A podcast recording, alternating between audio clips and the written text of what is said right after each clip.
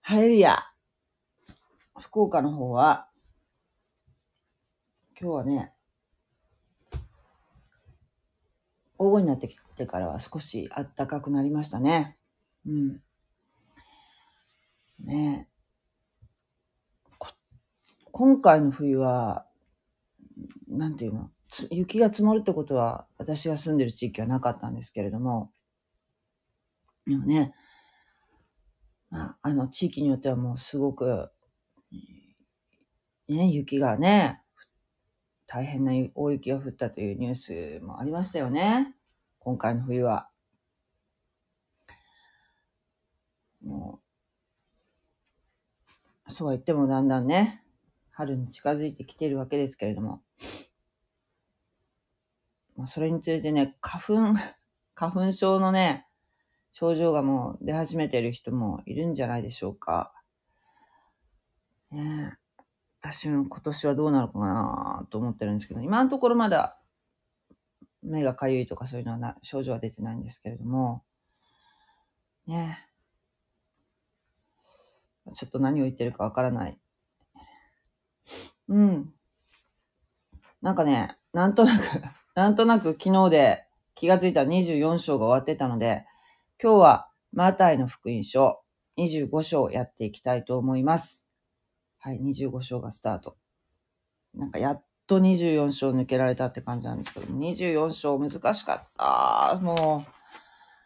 う、もうすごく難しかったですね。でも、すごく学びになりました。ね、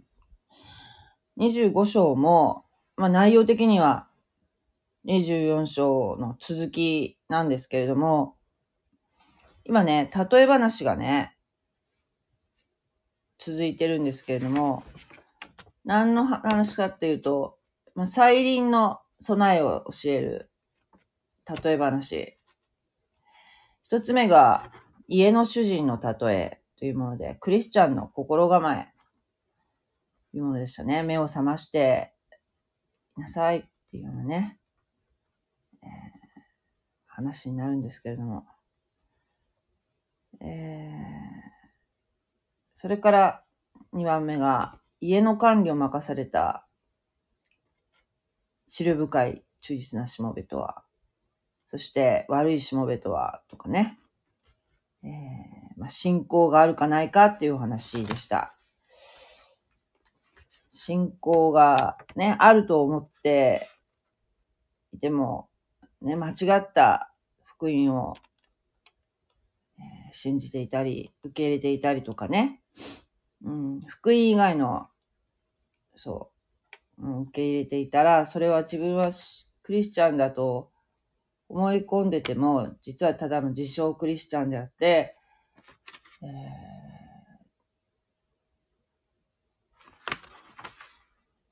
そうね、結局、救いから漏れるということがありますからね。正しい福音を信じるということが非常に大事だということが分かって、本当に、えー、その、本当に自分がその福音というものがちゃんと分かってるかどうかっていうことはね、やっぱり時々確認していかなきゃいけないことかなと思わされましたね。間違った教えに流されていないか。でもまあ一応ね、えー、一応、はじめにこの正しい福音を知って救われていたらその救いを失われることはないんですけれども、ただ、その最初に聞いた福音っていうのが福音だよって、これは福音だよって聞いたものが間違っていたらもう大変なことになりますので、そこはですね、自分が何を信じてるかってことはやっぱり確認した方が、各自しっかり確認した方がいいんじゃないかなと思いましたね。教会に行っているというだけでは救われたとは言えませんからね。そして水のバプテスマを受けたからと言って救われているわけじゃない。救われるっていうのは、えー、イエス・キリストが私の罪のために十字架で死んでくださり、墓に葬られ、3日目に蘇られましたと。イエス・キリストはそういうお方であると。イエス様は私の主であるということを信じ受け入れるということが救いにつながっていきますよね。ただ、あの、正しい福音を確認するには、第一コリントの15章、15章3節これをね、確認していただければそこに載ってますので、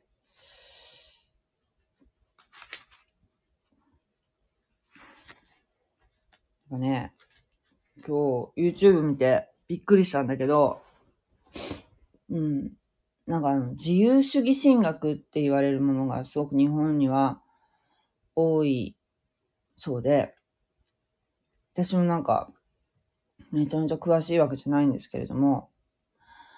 うん、なんていうかな、聖書を、その、時期通り読まないで、独自に解釈するっていうかね、その時代時代に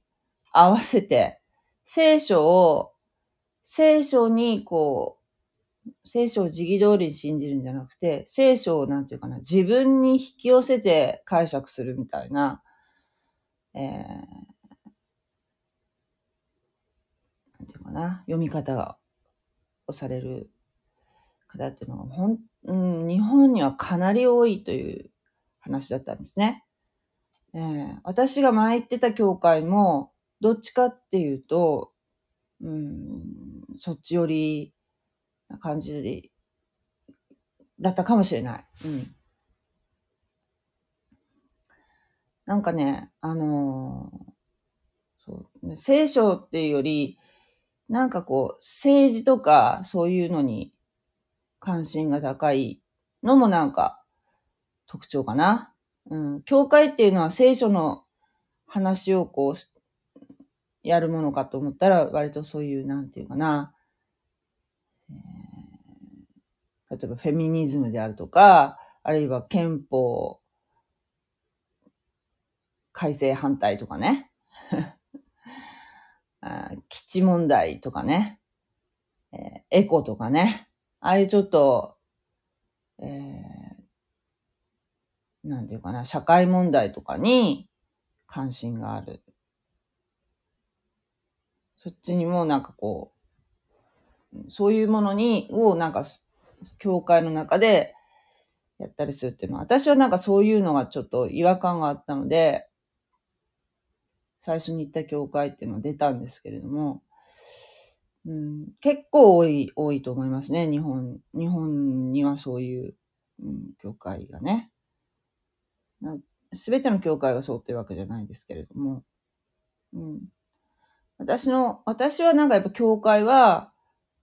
うん、聖書の話をやっぱ中心に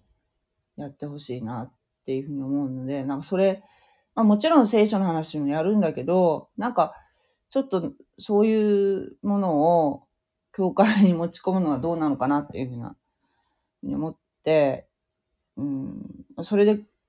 苦しんでる人もいるんじゃないかな。なんか、聖書以外のことをやってるような教会っていうね。どうなのかな。ね、なかなか、そういったものをね、なんか、どうなんですか？って、間違ってませんか？って、信仰の浅いものがね、まだ、えー、信仰歴のないものがね、そういうことを意見するっていうのは難しいことだし、もうそれがちょっと嫌だったら、ほんとね、教会変えたりするしかないわけですけれどもね。うん。はい。あ、ちょっとずれましたけど。なんか、福音はね、そう、コリント人への第一の手紙、15章の3節に、3節からね、えー、3節、4節に書いてありますよね。私が最も大事なこととしてあなた方に伝えたのは私自身も受けたことであった。はい。すなわち、キリストが聖書に書いてある通り、私たちの罪のために死んだこと、そして葬られたこと、聖書に書いてある通り、3日目に蘇ったこと。ね。これが福音です。はい。そしてね、その次に、ま、ちょっと、付け加えて、付け加えてっていうか、言うと、この続きにね、ケパに現れ、次に12人に現れたことである。その後、500人以上の兄弟たちに同時に現れた。その中にはすでに眠った者たちもいるが、大多数は今なお生存している。その後、ヤコブに現れ、次にすべての人たちに現れ、そして最後にいわば、月足らずでに生まれたような私にも現れたのであると。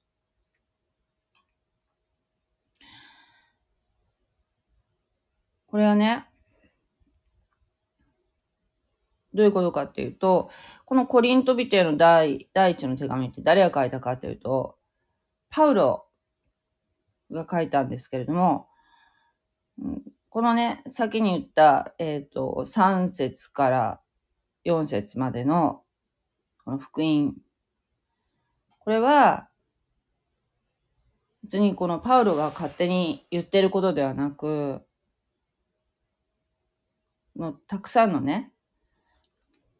うん、イエス様のお弟子さんとか、えー、もうね、すでに眠った者もいるが大多数のは今なお生存していると、そのパウロがこの書いた、この書簡を書いた当時に、えー、もう多くの人がまだ生きておられ、えー、そのた人たちが確かに見聞きしたということを証明されているものであるということをね、ここで書き、書いてらっしゃると思うんですよね。うん。勝手に、人間的な思いで勝手にこう福音っていうのを決めてるというわけではなくね、ちゃんと、その、イエス様が復活されたということはね、多くの人が見聞きしているということを書いてらっしゃいますよね。はい。では、マタイの福音書25章1節から読んでいきたいと思います。私は口語訳聖書で読みます。そこで天国は10人の乙女がそれぞれ明かりを手にして花婿を迎えに出ていくのに似ている。その中の5人は資料が浅く、5人は資料深いものであった。白の浅い者たちは、明かりを、明かりは持っていたが、油を用意していなかった。しかし、資料深い者たちは、自分たちの明かりと一緒に入れ物の中に油を用意していた。花婿の来るのが遅れたので、彼らは皆居眠りをして寝てしまった。夜中にさあ、花婿だ。迎えに出なさい。と呼ぶ声がした。その時、乙女たちは皆起きて、それぞれ明かりを整えた。ところが、白の浅い女たちが白深い女たちに言った。あなた方の油を私たちに分けてください。私たちの明かりは消えかかっていますから。すると、白深い女たちは答えて言った。私たちとあなた方とに足りるだけでは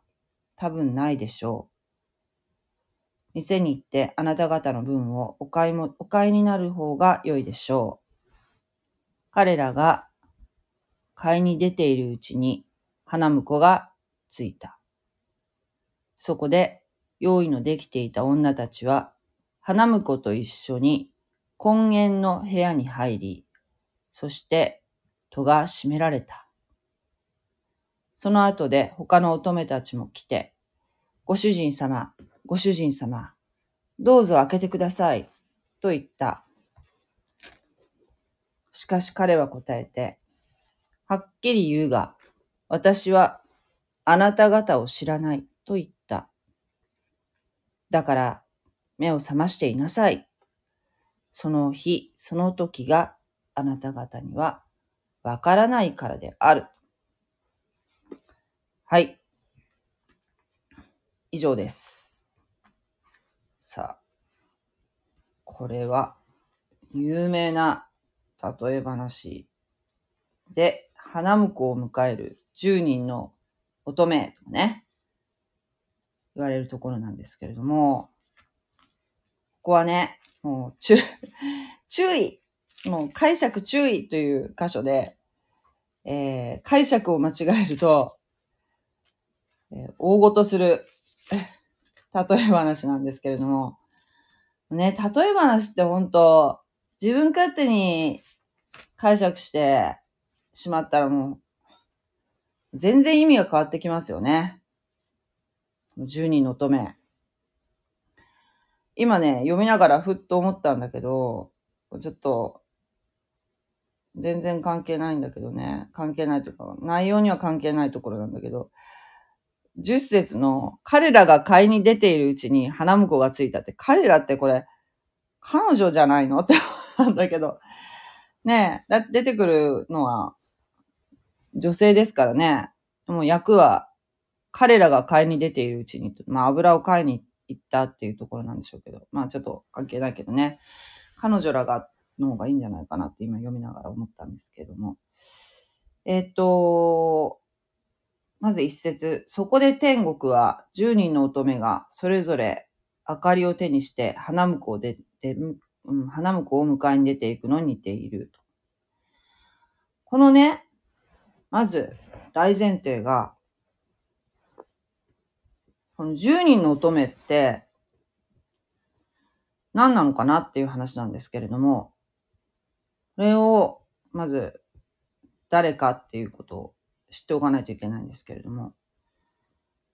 まあ、この例え話の中の、えーまあ、登場人物、10人の乙女というのは、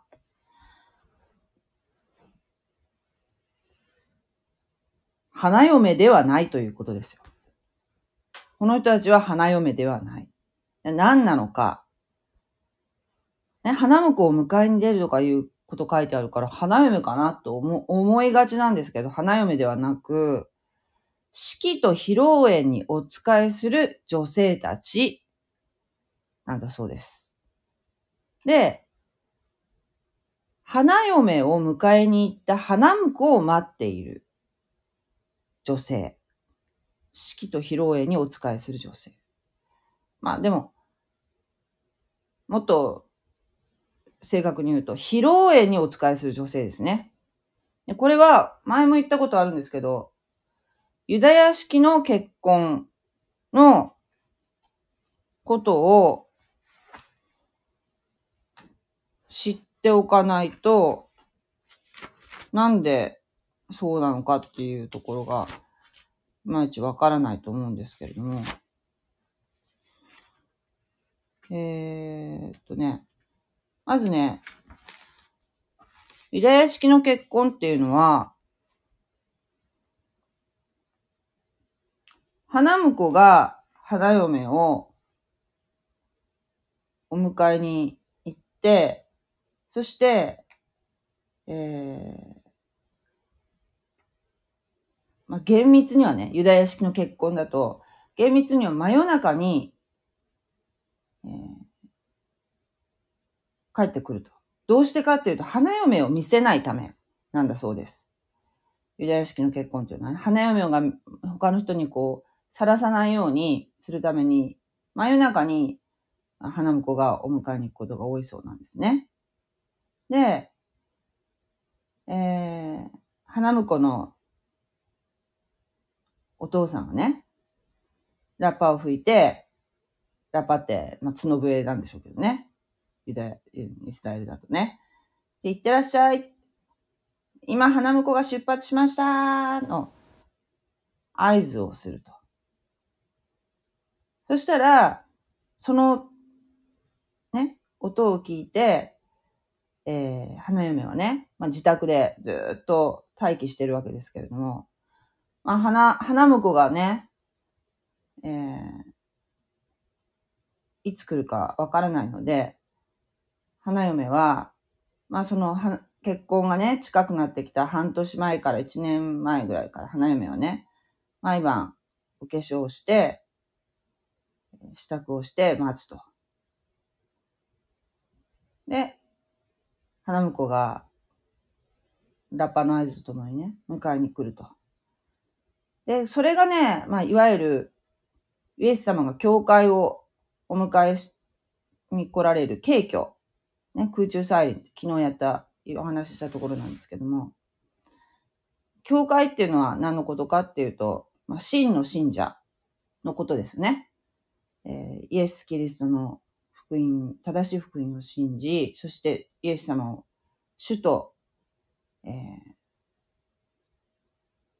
して信頼している者たちの群れのことを教会っていう言いますね。建物の教会ではなくてね。をイエス様がある日突然迎えに来られますよね。だから教会はキリストの花嫁っていう言い方するんですけれども、そして花婿が花嫁を迎えに来られて、そして、その後ね、えー婚式があり、そして、花婿が花嫁を連れて帰ってくる。それが、何のために帰ってくるかって、披露宴のために帰ってくるんですよね。で、その披露宴の、うん、にお仕えするのが、この、十人の乙女ということになるんですよね。えー、そして、二節。その中の五人は、資料が浅く、五人は、資料深いものであった。はい。で、この十人の乙女が、この例え話でなんで出てくるかっていうと、このね、女性たちは、クリスチャンじゃないってことがわかりますよね。えークリスチャンは、教会、うん、観難期、観難期の前に敬挙されていますので、さっき言った、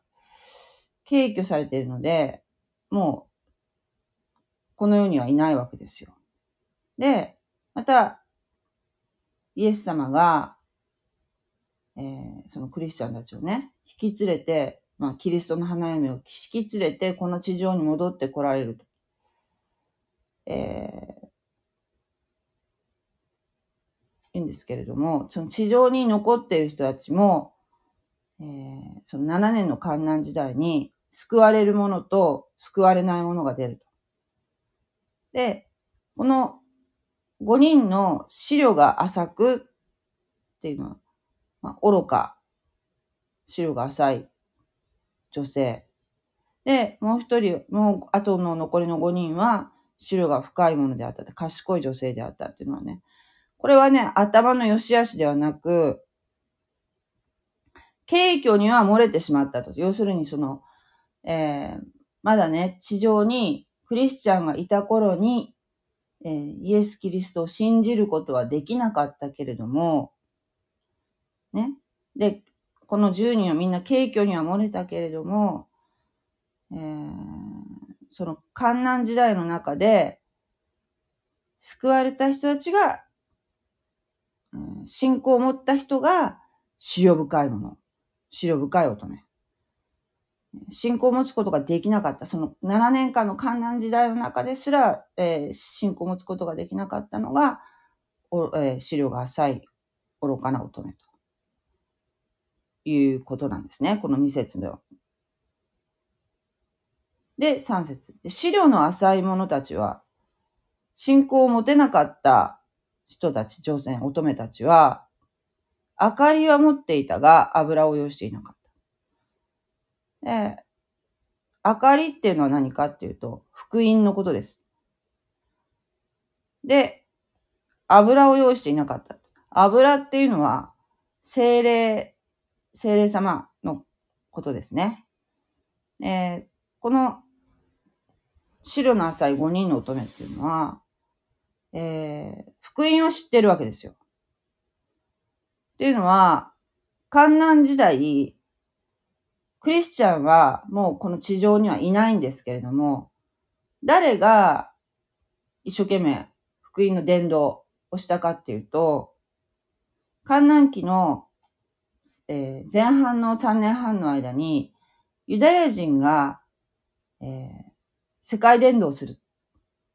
っていうの前もお話だと思うんですけど、と言われています。聖書予言ではね。なので、福音は聞いているわけですよ。14万4千人の、えー、ユダヤ人たちが、によ福音伝道。そして見つかいも伝道すると。天使も伝道すると。なので福音は知っている。だけど、信じてないので、油を、えー、精霊様をね、受けてないと。だから、イエス・キリストを信じるっていうことは、イエス・キリストがいるということは信じているというわけじゃなくて、福音を信じ、イエス・キリストを主として受け入れている。主として信,、えー、信頼している。ということですね。いると思うことではないんですよね。で、4節のしかし、資料深い者たちは、自分たちの明かりと一緒に入れ物の中に油を用意していた。資料深い者たち、救われている人たち、観難期に救われた人たちね。軽挙には漏れたけど、その後信じた人たちは、自分たちの明かり、福音と一緒に、えー、油を用意していたっていうのが精霊様を受けていたということですね。え信仰によって福音を受け入れ、福音はもちろん知ってます。資料の浅い人たちも、えー、資料深い人たちも知ってはいるんですよ。知って、そしてな、この二人の、うん、二者の違いっていうのは、えー、福音を受け入れてる人たちですね。だから精霊も受けていると。でもこの場合のね、精霊っていうのは、えー、私たち今、まだね、この今の時代は恵みの時代、教会時代なので、まだ観覧期は始まってませんので、この今の時代に福音を信じ、受け入れ、そしてイエス様を主としてお迎えしているという人は、え、信頼しているっていう人たちは、えー、精霊が内住してるんですよ。自分の心の中心に精霊様が、え、いらっしゃるんですね。だけど、観難期になると、内住ではなく、信者の上に留まると。いう、んなんていうかな、その、違い、違う説明するのがちょっと私、言葉が、言葉でうまくできないんだけど、旧約時代、旧約聖書の時代の精霊様の、えっ、ー、と、関わり方って、人間に関わり方っていうのは、内住ではなく、中に入ってくださるっていうわけではなく、上に留まる、その人の上に留まるというような関わり方だったんですね。旧約聖書の時っていうのはね。だから、このと、この観南時の時代の、えー、生徒、えー、信者というのは、精霊様が内住しているわけではないっていうのが違いなんだそうです。だから、本当はね、やっぱり今、もし、えー、イエス・キリストの福音を聞いた方っていうのは、えー、今、この恵みの時代の間に信じ、そしてイエス様がお迎えに来られた時に、一緒に、えー、敬居されて天天に行くっていう方が、もう断然いいですよ。このもう、この厳しい観難時代が始まってから、信信者になるっていうのは、非常にもう大きなリスク、えー、迫害されるわけですので、えー、それだけでも大変だし、あとね、精霊の内住ではなく、精霊がとどまるっていう状況だったら、もう全然また、恵みがね、全然違ってくるような感じで、まあ最終的にはこの方たちもね、救われるんでしょうけれども、うん、条件がね、全然いいのは、今の恵みの時代の間に信仰を持つっていうのが一番いいですからね。まあでもこの、ここの話は、観難期、もう景挙が終わった後の時代の話をし今してますよね。で、五節、花婿の来るのが遅れたので、彼らは、彼らはって、彼女らはですけどね、彼らは皆、居眠りをして寝てしまったと。はい。えー、花婿は、花嫁を迎えに行くっていうのが敬挙でしたよね。花婿はイエス様。花嫁は教会。で、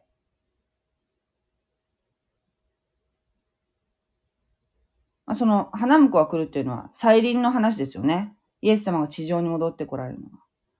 遅れる、遅れた、うん、遅れたっていうか、まあ、いつ来られるのかなっていう、いつ来られるかわからないというところでね、みんな居眠りをして寝てしまったと。はい。居眠りをして寝てしまった。で、夜中に、さあ、花婿だ。迎えになさい。と呼ぶ声がした。えー、すると、七節その時乙女たちを皆起きて、それぞれ明かりを整えた。えー、まあね、その、さあ、花婿だ、迎えに来なさい、迎えに出なさい、いう声で、もう居眠りしていた、この十人の乙女たちが飛び起きるわけですよ。はっと思って。それで明かりを、ね、明かりを、まあ、持ってましたからね。えー、それは、あの、明かりを整えたっていうのはどういうことかっていうと、花婿が誰なのか、改めて考えて迎える準備をするということなんだそうです。改めて考えて。ね。自分の信仰、えー、の確認みたいな感じなのかな。明かりを整えた。明かり。福音は何なのか。明かりって福音のことでしたよね。だけど、白の浅い女たちが白深い女たちに言った。あなた方の油を私たちに分けてください。私たちの明かりは、明かりが消えかかっていますから。いよいよ花、花婿が来ると。花嫁を連れてね。だけど、信仰のない人というのは、精霊を受けてませんので、まあ、火が消えかかっているわけですよ。もう、まあ、この人たちっていうのは、福音を知っていても信仰がなかったわけですから。だけど、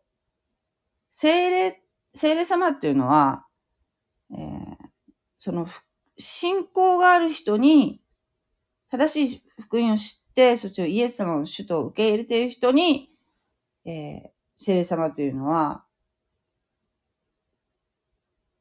とどまってくださるので、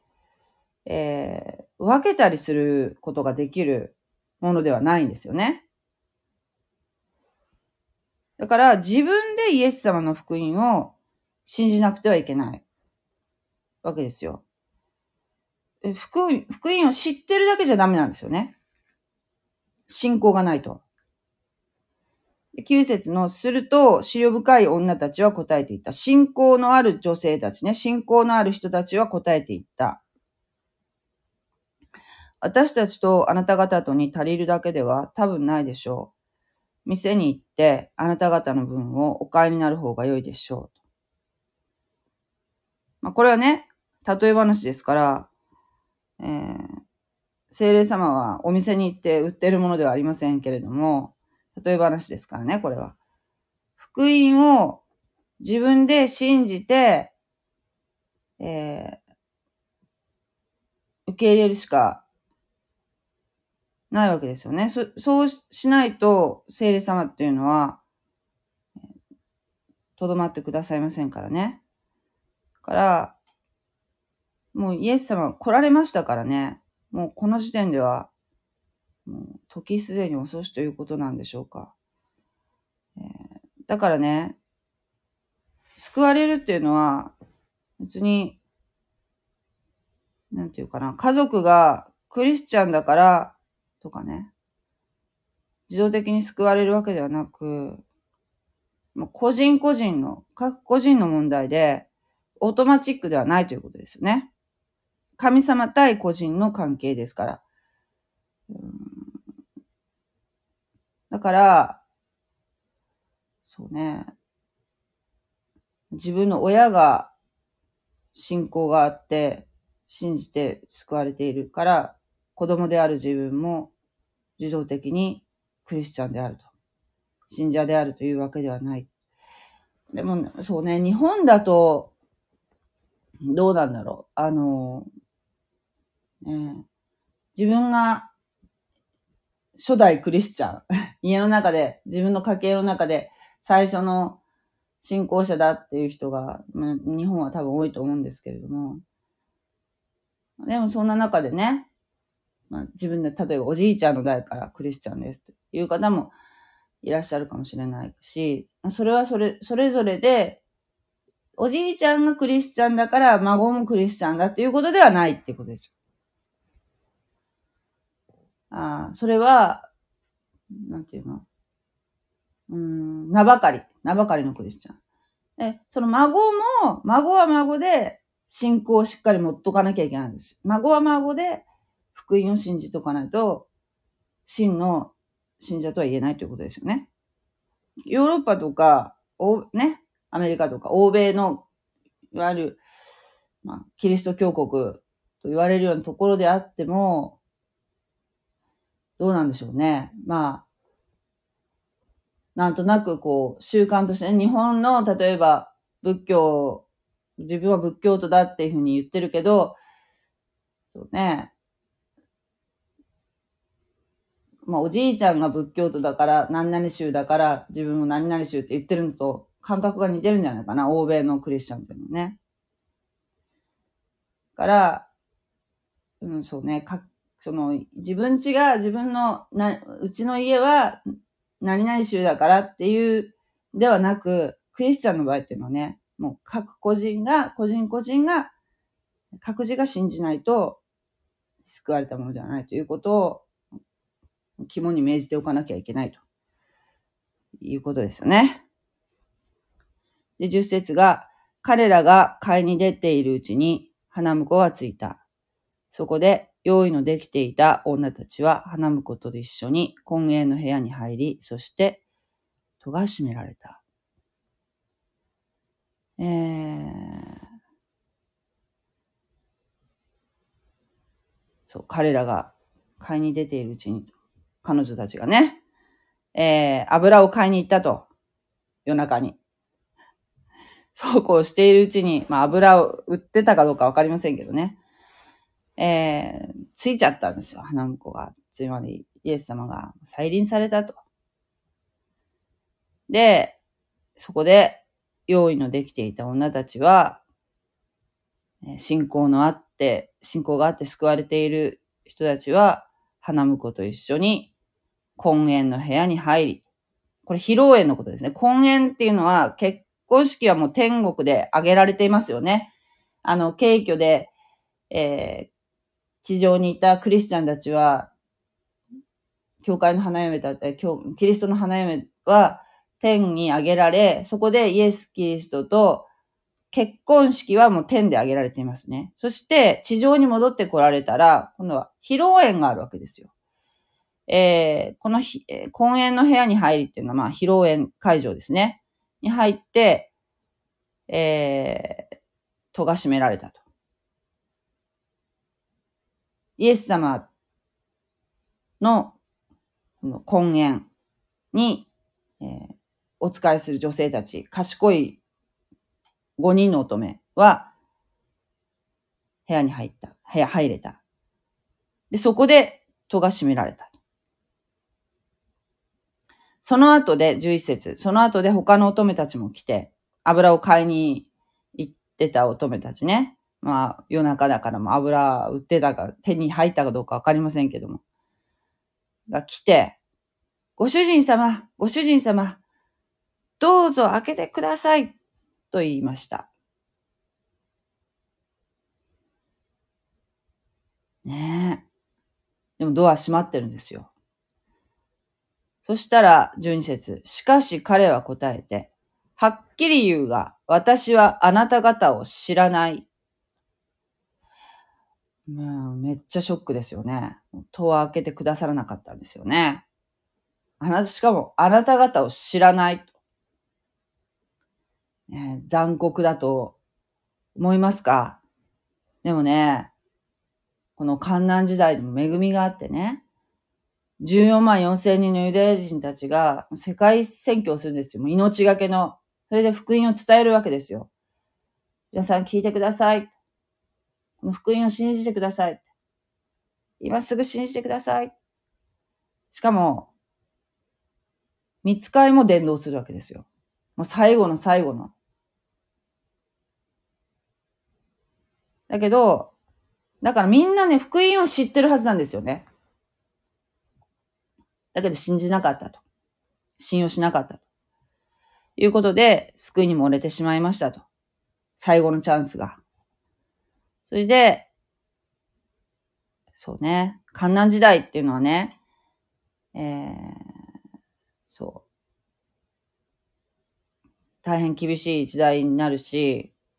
そして、反キリストというね、ユダヤ人を迫害する、ユダヤ人や、まあその救われ、その観難時代に救われた、観難時代に信者になった人たちも、もうすごい、もう、命の危機にさらされると思うんですね。というのは、反キリスト、この時に現れる反キリストというのが、えー、自分の像を神殿に置くわけですけども、この自分の像を拝まない者は、えー、大変な迫害に遭うと予言されてるんですね。うん。でしかも、その額か、その右手に、えー、獣の刻印を押されたものじゃないと、えー、これはね、何を指しているかっていうのは、まあわからないんですけども、今、今はわからないんだけど、ひょっとしたらこのマイクロチップとかそういったものかもしれないですよね。額か、右手に、その、666の、ね、反キリストの刻印をされたものは、えー、経済活動とかできるんだけど、まあその、反キリストに従わないものというのはね、もう、その売ったり買ったりができないわけですよ。それでもそれに従わないという人たちが救われるわけですね。後でまた出てくるんですけど、羊とヤギの裁きっていうのはあるんですよ。イエス様が再臨された後ね。この信じなかった愚かな乙女、資料深くない白の浅い乙女っていうのは、要するにこのドアを閉められているわけですから、ヤギ組になるそうなんですね。羊組っていうのは、救われた人、この観難時代。ヤギ組の方が救われなかった人。で、同時に、ユダヤ人迫害に加担したものでもあるかもしれません。反キリストに従ってしまったわけですね。はい。そして13節。これはもう覚えておいた方がいい大事な言葉ですよね。大事な御言葉。だから目を覚ましていなさい。その日、その時があなた方にはわからないからである。その日、その時、主の再臨、イエス様が再臨される時はあなた方にはわからないからである。もね、この、あなた方にはわからないからであると言っても、さい、あの、そうね、観難時代が始まったら、そしたらね、計算できるんですよ。だけど、まだ観難時代が始まってないから、観難時代がいつになるかってことが、まだわかりませんからね。まあ近いだろうとは思うんだけど、まだ始まってないから。観難時代の始まるきっかけっていうのは、何かというと、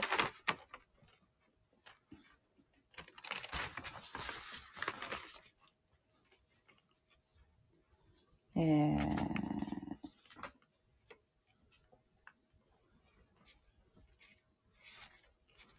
大観難時代の始まりっていうのは、えー、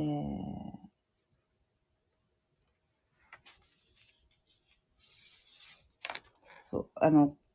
大観難時代っていうのはね、7年間、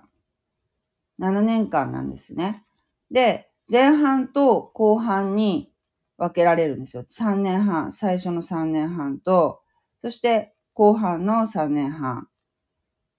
に分けられるんですね。で、スタート、あ、観南時代が始まったなっていうスタート、スタートしたなっていう印っていうのが、えー、反キリスト、反キリストとイスラエルが、えー、平和条約を、7年間の平和条約を結ぶ。というのが、えー、観南時代のスタートの兆しなんですね。兆しというか、あの、印になるんですね。そして後半が始まったなっていう印は、えー、エルサレムの神殿。神殿、今ないんですけど、その、だ、観南時代が始まったらもう神殿があるんでしょうね。神殿に、第三神殿に、の姿勢所に、反キリストが自分の偶像を置いて、それを拝めと。えー、自らを神と宣言するっていうところから、観南時代の後半、残りの3年半のスタートになるわけですね。なので、残り、その、反キリストが自分の偶像を、イス、えっ、ー、と、エルサレムの第三神殿の姿勢所に置いた時から3年半後というふうに計算すれば、イエス様の再臨っていうのは、大体予測はできるわけですよね。だけど、今の時点、今の時点は、その主の再臨っていうのはいつになるか、まだ、観覧時代が来てないのでわかりませんよね。だから、目を覚ましていなさいっていうのはどういうことかっていうと、その、主の再臨に備えなさいという話になるんですね。主の再臨に備えるということは、何かっていうと、福音を信じて、イエス様を主と、えー、イエス様を主と言えるものになりなさいよって、救われておきなさいよということだと思うんですね。はい。まだ観覧時代は来てませんから、まだ恵みの時代です。まだチャンスはあります。ね、一人でも多くの方がイエス・キリストを主と、えー、信じることができますように。えー、あ、あのねさん、こんばんは。ほんと、熱心で、熱心じゃないんですよ。私もね、このね、10人の乙女じゃないけど、今日居眠りしちゃって、もうね、起きた時がもう12、1時近かったんですよ。ああ、もうね、こたつで寝てました。でも今日はね、やめようかなと思ったんだけど、もうなんか、まあ習慣になってるので、いや、これはやっとこうと思ってですね。あかりとは福音のことなんですか？そうですね。えー、っと、あかり。そうです。あかりは福音って捉えていいと思います。福音をね、知って、愛のねさんもね、何回か聞いてくださってるので、もう、福音が何かっていうのも何遍も言ってるので、分かってらっしゃると思うんですけども、福音を知っているっていうのと、福音を自分のこととして受け入れるっていうのは、の違いですよね。で、ここの、この今日話したところ、花婿を迎える10人の乙女っていうのは、これをね、えー、間違って解釈するとね、今の時代、今の教会時代の話として、えー、捉えると、なんか違った話になるわけですよ。で、そういうふうな捉え方をして、えー、教会でメッセージをしている方もいらっしゃるそうなんですね、実は。だけど、この話っていうのは、クリスチャンたちがね、今の時代のクリスチャンたちがもうすでにこの世から取り去られて、軽挙で取り去られてしまった後の世界、観難期の世界の話で、で観難期に救われる人と救われない人の話なんですね。救われる人っていうのは、福音を信じ、受け入れ、イエス様を自分の主として、